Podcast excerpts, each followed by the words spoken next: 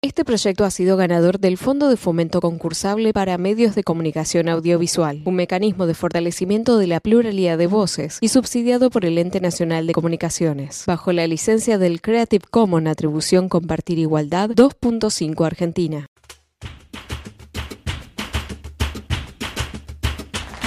Buen día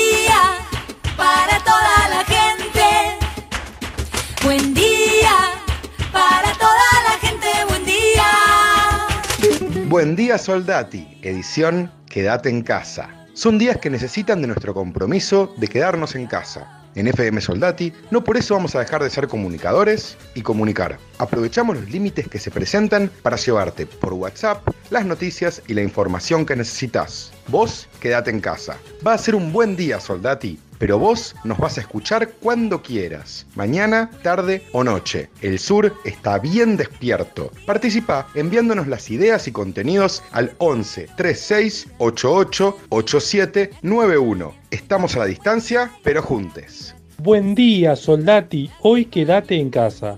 Para empezar la semana vamos a comunicarnos con Matías Galastegui, médico generalista y director general de redes de salud en el municipio de Quilmes para saber sobre la situación actual de la pandemia y la vacuna que se acerca. Luego tendremos la columna de ambiente de Mariana Salgado, los incendios desde el Amazonas a la Argentina, cómo la quema y el fuego son el motor de este modelo de producción irresponsable. Terminamos el programa con Natalia Quinto de la multisectorial La Boca Resiste y Propone.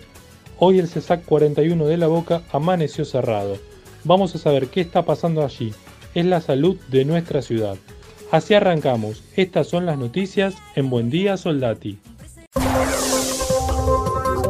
El satélite argentino de observación con microondas SAOCOM 1B fue lanzado ayer por la noche desde Cabo Cañaveral, Florida, Estados Unidos, a bordo de un cohete de la empresa SpaceX, luego de que el lanzamiento fuera reprogramado en dos oportunidades. El satélite incorpora una compleja tecnología desarrollada en el país, cuya señal de microondas puede atravesar las nubes y ver para captar imágenes de la superficie terrestre, aunque esté nublado, tanto de día como de noche. El presidente Alberto Fernández retomará en los próximos días sus visitas a ciudades y localidades del interior del país en un esquema de viajes a las provincias que interrumpió en junio pasado, cuando la situación sanitaria del área metropolitana se vio más comprometida por el número de contagios de coronavirus. Desde el gobierno porteño aseguran que la habilitación de encuentros sociales de hasta 10 personas anunciada este viernes por el presidente Alberto Fernández permite en la ciudad de Buenos Aires reuniones en veredas y espacio exterior, pero que no está contemplado el uso de terrazas o patios. El gobierno porteño recibe desde hoy los protocolos de los dueños de locales de gastronomía con posibilidades de reanudar el servicio con mesas al aire libre en la nueva fase de aislamiento que se prolongará hasta el 20 de septiembre próximo. Según informó la administración porteña, en la nueva fase del aislamiento que comienza hoy, los encargados de los locales de gastronomía deberán en primera instancia validar la propuesta de reapertura ante el gobierno local y luego de ello podrán avanzar en atención al aire libre. El sacerdote Basilicio Brites, conocido como el Padre Bachi por su trabajo pastoral en barrios de emergencia del partido bonaerense de La Matanza, falleció tras pasar tres meses internado afectado por el coronavirus. Así lo informó ayer el obispo de San Justo, Eduardo García, al señalar que con mucho dolor comunicaba el fallecimiento del querido padre Bachi, quien se encontraba internado desde el 21 de junio luego de haber contraído el virus. Casi 200 años de la historia institucional argentina, resguardados en el Archivo General de la Nación, ocuparán el corazón del barrio porteño de Parque Patricios en un moderno edificio diseñado durante la presidencia de Cristina Fernández de Kirchner desde donde se buscará también acercar a los vecinos y a la memoria documentada del país. Se avanza en el cierre de la deuda. El Gobierno Nacional depositará el próximo viernes los nuevos bonos en las cuentas de los acreedores que ingresaron al canje de la deuda, que cerró durante la víspera con un alto nivel de aceptación, en base a las proyecciones de analistas del mercado. El astro argentino Lionel Messi no acudió ayer a la ciudad deportiva de Barcelona para hacerse las pruebas médicas y el test de coronavirus previo al inicio de la pretemporada, en una actitud de rebeldía que puso en evidencia su indeclinable voluntad de abandonar el club catalán, que a su vez recibió el respaldo de la Liga Española en su posición de no darle carta de libertad. Era la primera cita del plantel en la nueva era del DT neerlandés Ronald Koeman. Messi decidió no presentarse porque considera que su contrato ha finalizado y como ya manifestó el martes pasado a través de un burofax, quiere hacer uso de la cláusula de salida unilateral que le permita irse libremente se disputó ayer la final de la Champions League femenina. En un partido vibrante, Olympique de Lyon salió a relucir todo su poderío para imponerse por 3 a 1 ante el Wolfsburgo y coronarse por quinta temporada consecutiva. El encuentro se disputó a puertas cerradas en el estadio Anoeta de San Sebastián, España.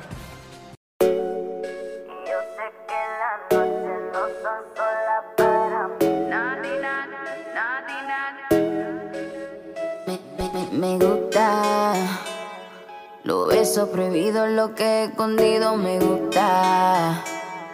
Que me hablen bajito, así respiradito me gusta. Donde haya peligro, donde haya delirio me gusta. Es malo, pero es que me gusta. Y sí, y yo sé que las noches no son solas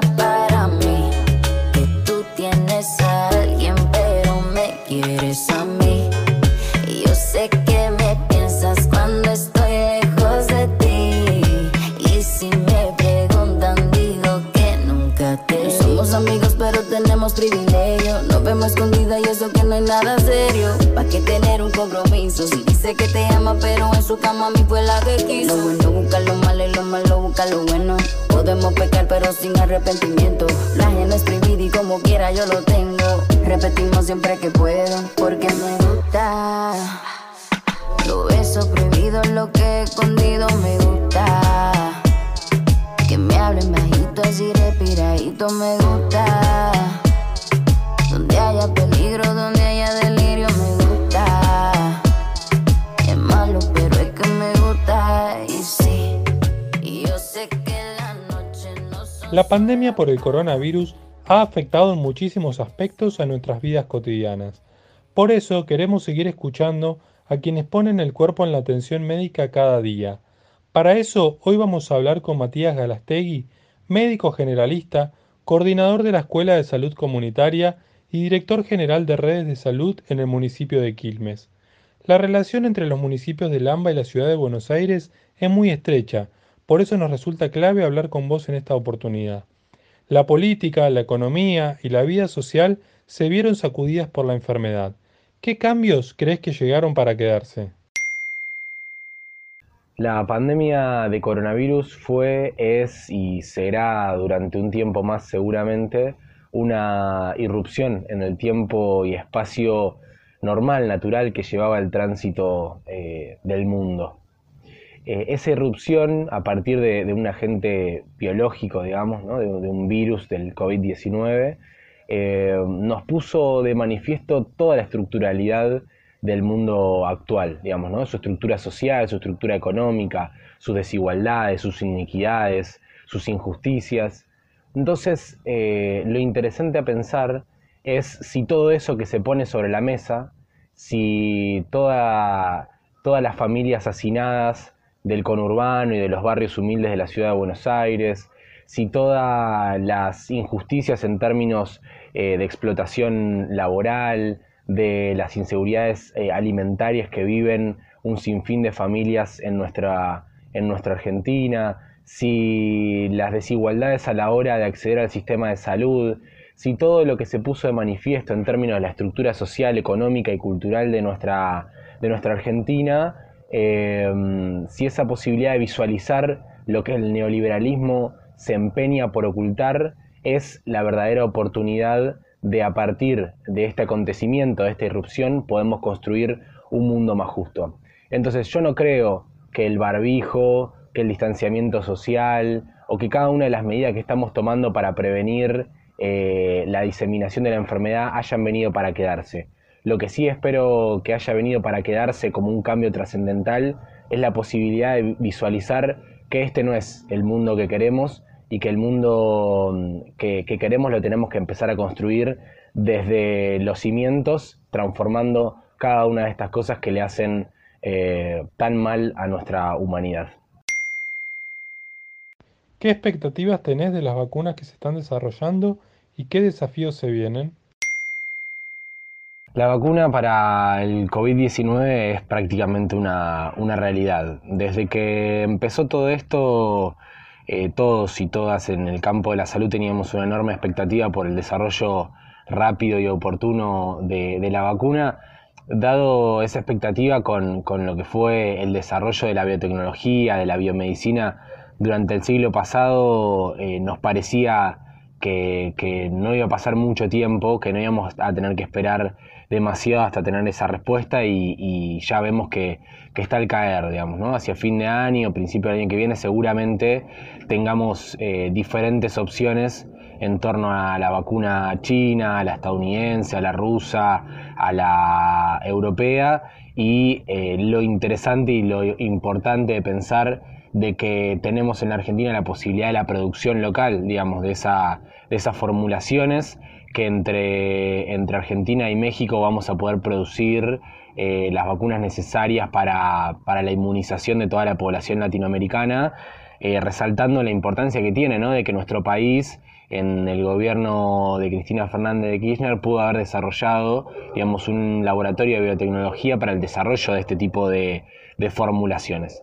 Dicho esto, me parece muy importante destacar que a la par del desarrollo de las tecnologías, de los respiradores, de las vacunas, en la lucha contra el coronavirus se ubica en la misma jerarquía, digamos, el desarrollo de la salud comunitaria, de los y las promotoras de salud, de los agentes territoriales que caminan todos los días haciendo una búsqueda activa, digamos, de los casos sospechosos y que esa estrategia de atención primaria, atención comunitaria, es tan importante en el aquí y ahora, digamos, como eh, el desarrollo de las tecnologías en, eh, salud.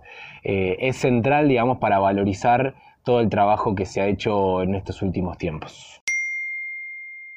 ¿Cómo es el trabajo cotidiano en salud en la provincia de Buenos Aires, que hoy está teniendo la mayor cantidad de casos positivos por día?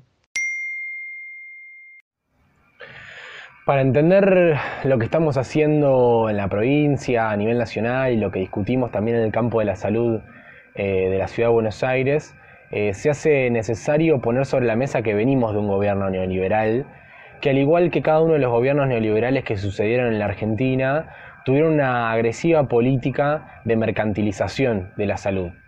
Una agresiva política de fragmentación, de segmentación, de intentar que el sistema de salud argentino reproduzca una estructura de clases al igual eh, que, se, que la constituyen socialmente, pretenden y pretendieron, y en, gran parte lo han logrado, de que nuestro sistema de salud eh, tenga una estructura de clases donde hay una salud para los más pobres y una salud para los más ricos.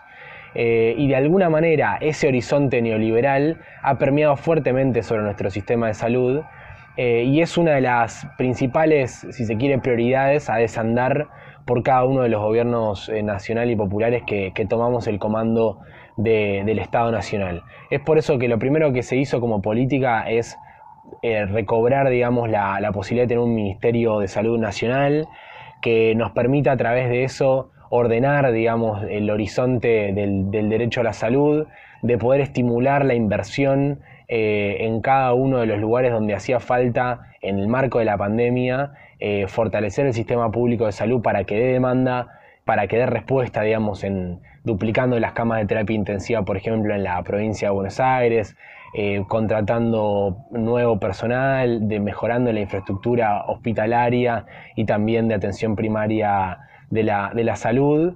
y cada una de esas cosas también aparejada, digamos, con otra decisión que se dio en el marco de la pandemia también, que es fortalecer la perspectiva comunitaria y social de, las políticas públicas en salud que vamos desarrollando. Es por eso que en la provincia de Buenos Aires se tomó una decisión muy fuerte de que el Estado sea un dinamizador de la organización comunitaria en salud, que el Estado recupere su capilaridad, que recupere su, su territorio que reterritorialicemos las políticas públicas en salud de manera tal de entender que la piedra fundacional del derecho a salud está ahí donde la comunidad se organiza. ¿Alguna reflexión más que nos puedas compartir, Matías? Creo que hay una reflexión potente mm, que se gesta a partir de este momento que tiene que ver con la pregunta de cuánto vale una vida, cuánto vale la salud, cuánto vale la libertad, pregunta que nos la encontramos a cada paso en, dentro de los equipos de salud, en los medios de comunicación. Son preguntas que, rondan mucho nuestra cotidianeidad. Eh, que aparecieron, me parece, a propósito de las definiciones en otros países sobre quién usa un respirador o no, quién accede al sistema de salud, qué libertades individuales son coartadas en función de las libertades colectivas. me parece que lo potente de ese análisis es que pone de manifiesto una incongruencia con nuestros horizontes. De alguna manera entendemos que la valorización es una trampa metodológica del neoliberalismo eh, porque la valorización implica necesariamente desigualdades. O sea, si yo voy a valorizar una vida, necesariamente es porque entiendo de base que va a valer diferente a otras. Si no, no tendría sentido la valorización. Por lo tanto, esa trampa metodológica que en algún punto no hace más que explicar una realidad efectiva de nuestra Argentina, que como decíamos antes es una realidad efectiva que tiene que ver con que las políticas agresivas neoliberales a través de la historia argentina han consolidado un sistema de salud fragmentado, segmentado, clasista, eh, que en algún punto valoriza la vida, la libertad y, la salud de manera desigual, pero que en algún punto nosotros no nos tenemos que embarcar en, esa, en ese tránsito de reflexión. Nosotros tenemos que ser contrahegemónicos o de alguna manera disruptivos en no seguir reproduciendo la discusión de la valorización, sino que en algún punto la discusión tiene que ser por la igualdad. O sea, el horizonte y las preguntas tienen que tender hacia allá de alguna manera que nos pongan a pensar de qué manera nosotros construimos igualdad en la vida, en la salud, en las libertades colectivas, de manera tal de que entendamos cuáles son las cosas que tenemos que hacer en la perspectiva de la justicia social y de la equidad en salud para construir eh, igualdad en el campo de la salud que neutralice la discusión de la valorización y por tanto la discusión del capital financiero en, en el sistema de salud. Ese fue Matías Galastegui, médico generalista, coordinador de la Escuela de Salud Comunitaria y director general de redes de salud en el municipio de Quilmes, en comunicación con FM Soldati 91.3.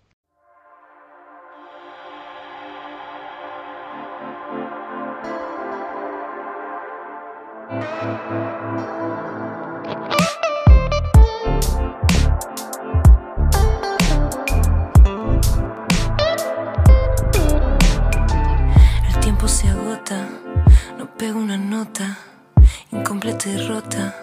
Me acerco a tu boca, ya no cuento nada, me quedo callada.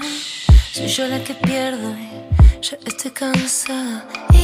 Insistir por temor por temor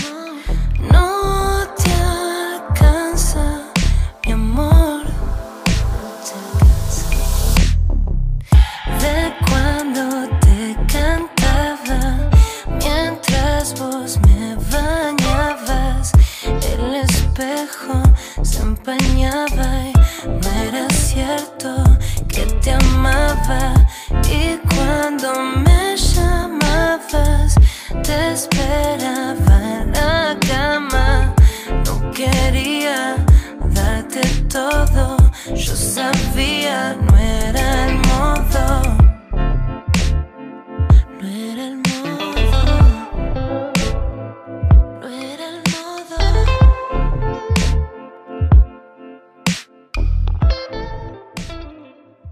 Es momento de la columna de ambiente en Buen Día Soldati, por lo que estamos en comunicación como cada semana con Mariana Salgado.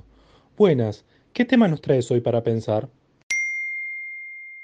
En la columna de hoy vamos a hablar sobre el Amazonas, porque en estos meses se cumple una efeméride lamentable que no sé si lo recuerdan, pero el año pasado por esta época el, el Amazonas estaba prendiendo fuego y las redes sociales se llenaban del hashtag Pray for Amazonas eh, y famosos y presidentes del mundo eh, amenazaban a Bolsonaro con romper relaciones diplomáticas si, si no frenaba ese conflicto. Bueno, hubo un revuelo mundial y ahora empieza de nuevo la temporada de incendios en el Amazonas y vamos a hablar un poquito sobre por qué es fundamental que el Amazonas no, sea, no siga siendo destruido, en qué nos afecta a nosotros eh, como país y como región. Y además porque, em, así como el año pasado eh, circulaba el hashtag Pray Amazonas, deberíamos empezar a lanzar el Pray Argentina, porque nuestro país hoy también se está prendiendo fuego y tanto los fuegos del Amazonas como los fuegos que estamos sufriendo hoy en Córdoba y en, el delta del Paraná y en, el norte del país en general tienen la misma causa, que es el modelo extractivista eh, eh, del agronegocio y también de la especulación inmobiliaria. Así que vamos a hablar un poquito sobre el Amazonas y las quemas. La idea del incendio parece bastante familiar, pero ¿de dónde nacen realmente?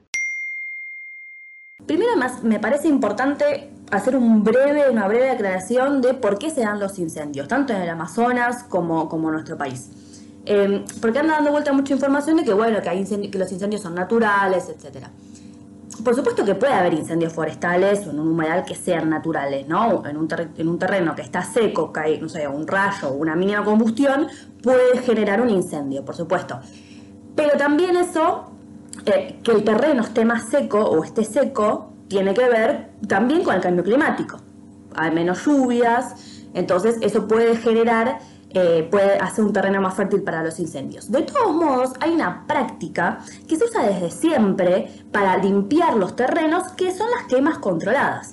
Ahora, que esa práctica que antes usaba capaz en una hectárea, dos hectáreas, que lo hacía un pequeño productor, se hagan en grandes territorios de manera extensiva, es lo que caracteriza nuestro modelo agroindustrial actual. Se necesita abrir grandes porciones de tierra para que eh, para mandar a las vacas, digamos, para la producción ganadera, porque ya está todo copado por la soja. Entonces, es verdad que las quemas son una práctica de antaño muy natural, pero ahora están siendo utilizadas, es una práctica que está siendo utilizada por el modelo extractivista que se caracteriza, que se caracteriza por su eh, gran capacidad de daño y su gran capacidad de, eh, y su gran extensión, digamos, ¿no? Necesitan abrir grandes territorios, siempre en la búsqueda del lucro, ¿no? De la ganancia. Entonces, y eso por un lado, y también están relacionados con la especulación inmobiliaria. No sé si se acuerdan, pero hubo una época que la, Reserva Ecológica acá en Capital Federal también se nos prendía fuego todo el tiempo. Y estaba relacionado, decían, digamos, eran rumores, nunca se llegaron a confirmar, de que también estaban, eran incendios eh, intencionales para abrir ese territorio eh, para, los, para los emprendimientos inmobiliarios. Porque, ¿qué pasa? Si mm, un terreno se quema y pierde sus características naturales, es mucho más fácil rezonificarlo, lotearlo, venderlo para hacer un country o lo, que sea. Entonces, hay un combo mortal. El cambio climático, eh, causas naturales de incendios con una práctica utilizada por este modelo extractivista agroindustrial para abrir territorios nuevos para la producción ganadera y para la soja. Claro, se entiende. Y en cuanto al Amazonas, entonces... Hecha esta aclaración, que me parecía importante hacer, porque hay mucha información dando vuelta en los medios últimamente sobre los incendios y el origen de las quemas, eh, pasamos al tema que nos compete, que igual está íntimamente ligado, por supuesto, con el tema de los incendios y que les prometí hoy, que es el tema del Amazonas.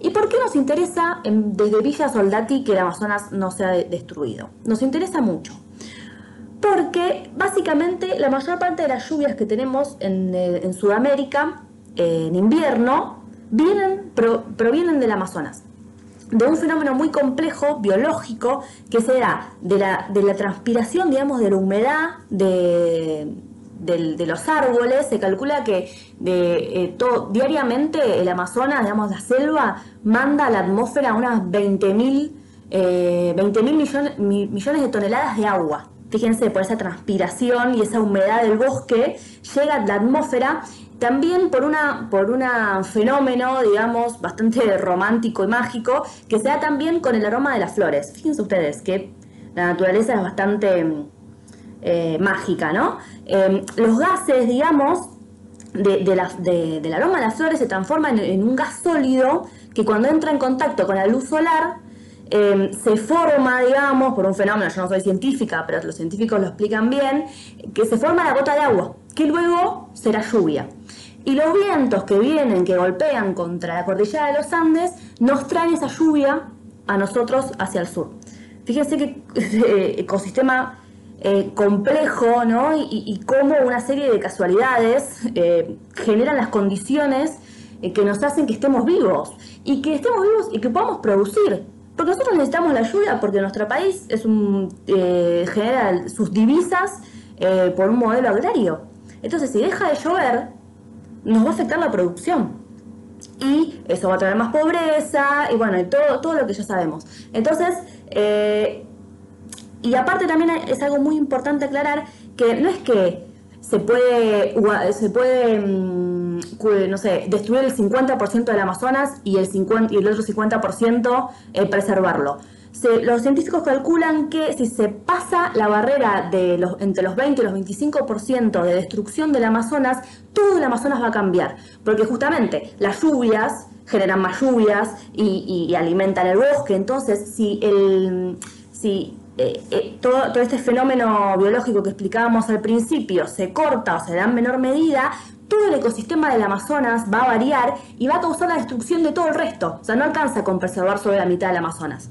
Actualmente estamos en un nivel de destrucción del Amazonas del 17%. Si pasamos la barrera de los 20, el Amazonas se va a destruir por completo y por ende nosotros y nuestro ecosistema eh, y lo que nos permite eh, gran parte, digamos, de la vida que tenemos en nuestra región. Fíjense, el, delta del el Paraná se ve muy, muy afectado por el tema de las lluvias en el Amazonas, ahora eh, está viviendo su bajante histórica y eso afecta también a los incendios actuales, porque todos los arroyos que salen del río del Paraná Em, antes frenaban los fuegos, fuegos naturales, esos que mencionábamos al principio, que podían llegar a darse, se encontraban con un arroyo y, se frenaba. Ahora, como, como el río está muy seco, esos arroyos también están secos y, los y el fuego se extiende con más facilidad.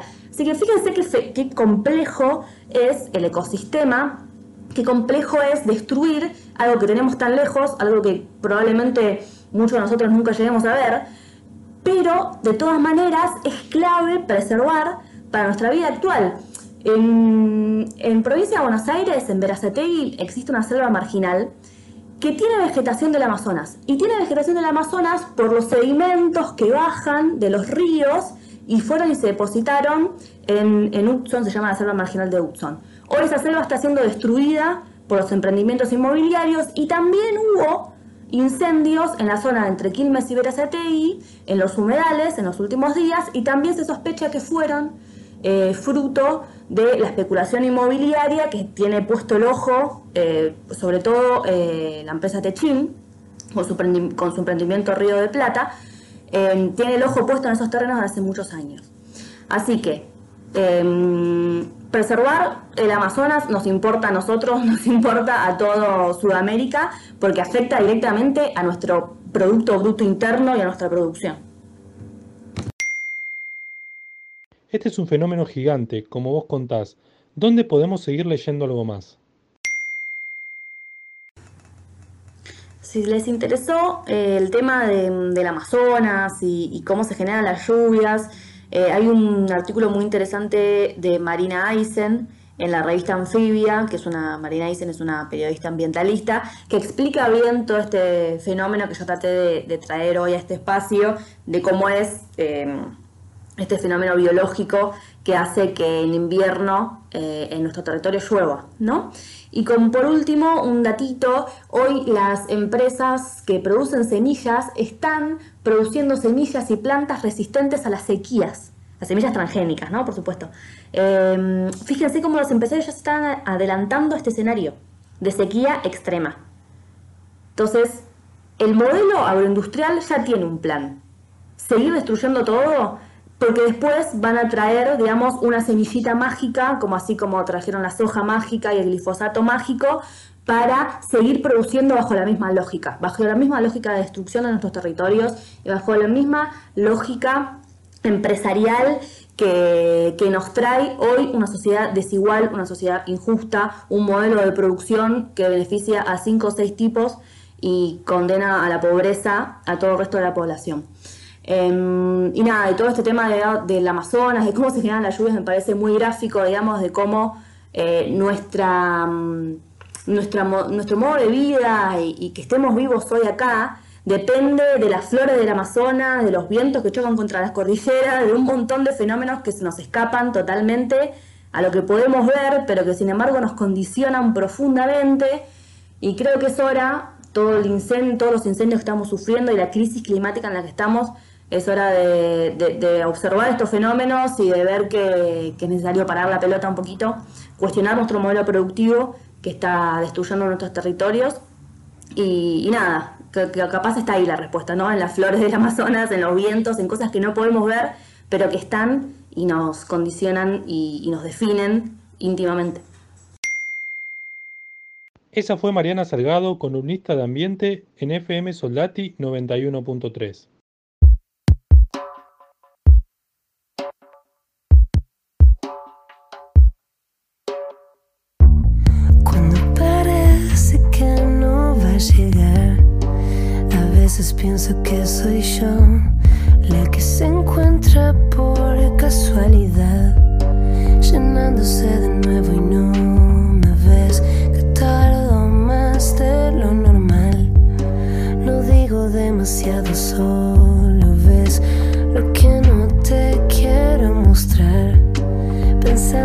innocent.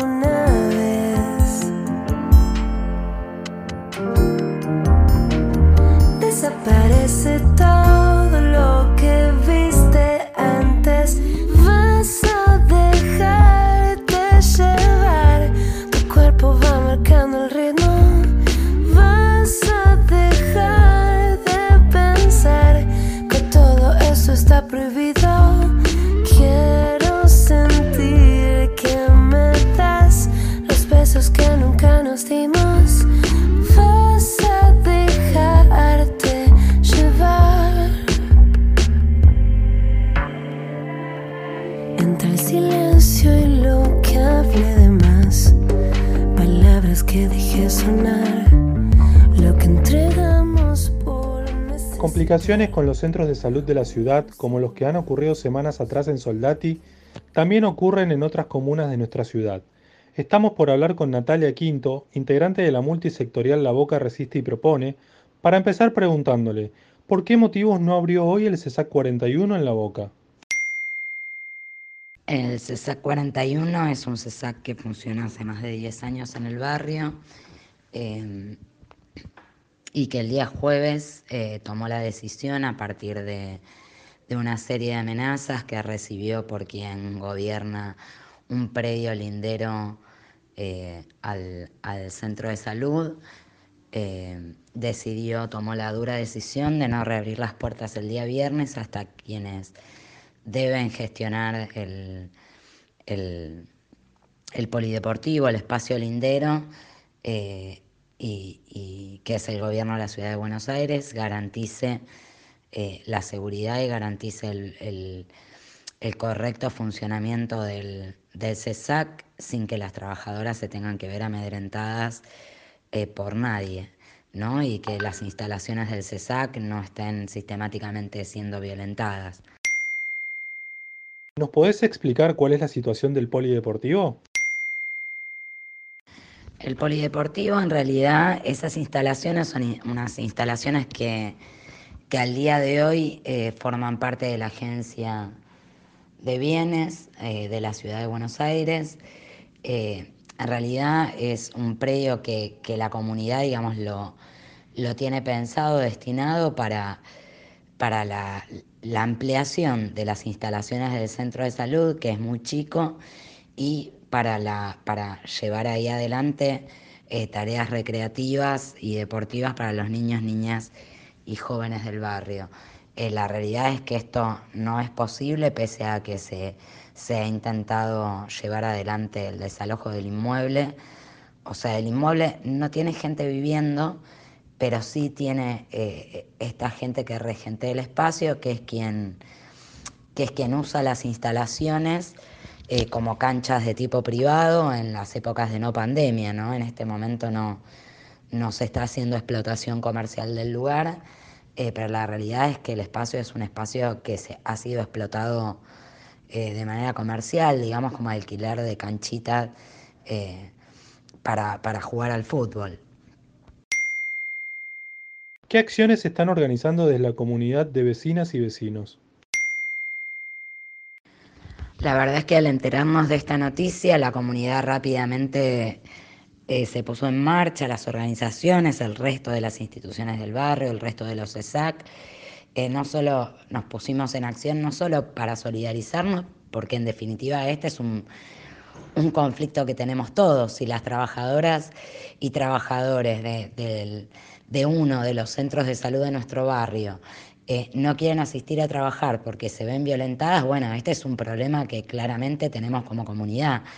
Eh, hemos propuesto en el día de mañana a las 13.30 horas hacer un abrazo al centro de salud, tomando obviamente todos los recaudos y medidas necesarias para no, para no exponernos en nuestra salud claramente, ¿no? Tomando, teniendo dos metros de distancia entre cada uno, con los barbijos colocados correctamente, pero entendemos que no podemos quedarnos inactivos ante esta situación de prepotencia y, tenemos que llevar adelante alguna acción que comprometa al Ejecutivo de la ciudad a llevar adelante una solución de fondo sobre este tema.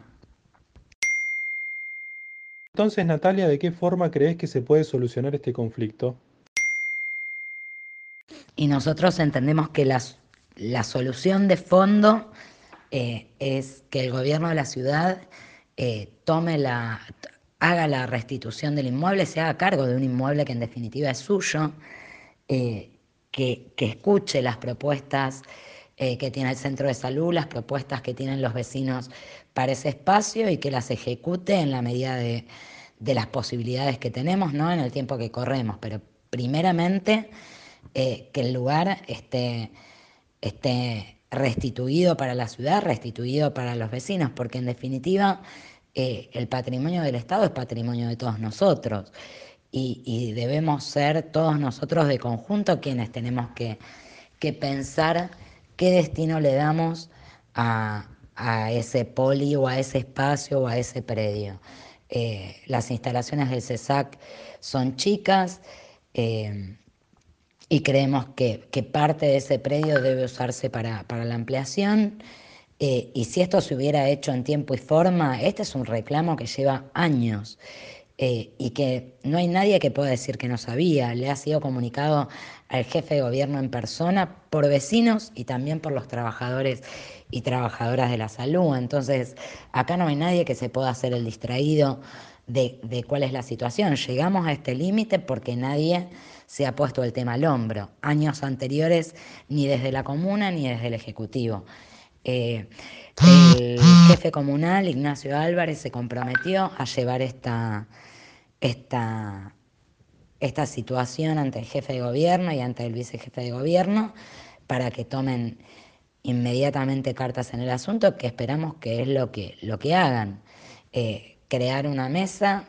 Eh, de trabajo donde participen los ministerios que tienen a cargo ese predio y el Ministerio de Salud, que es quien debe llevar adelante la refacción de las instalaciones y, la ampliación del centro de salud y esperamos que, que rápidamente esto se solucione. Esa fue Natalia Quinto, integrante de la multisectorial La Boca Resiste y Propone, en comunicación con FM Soldati 91.3.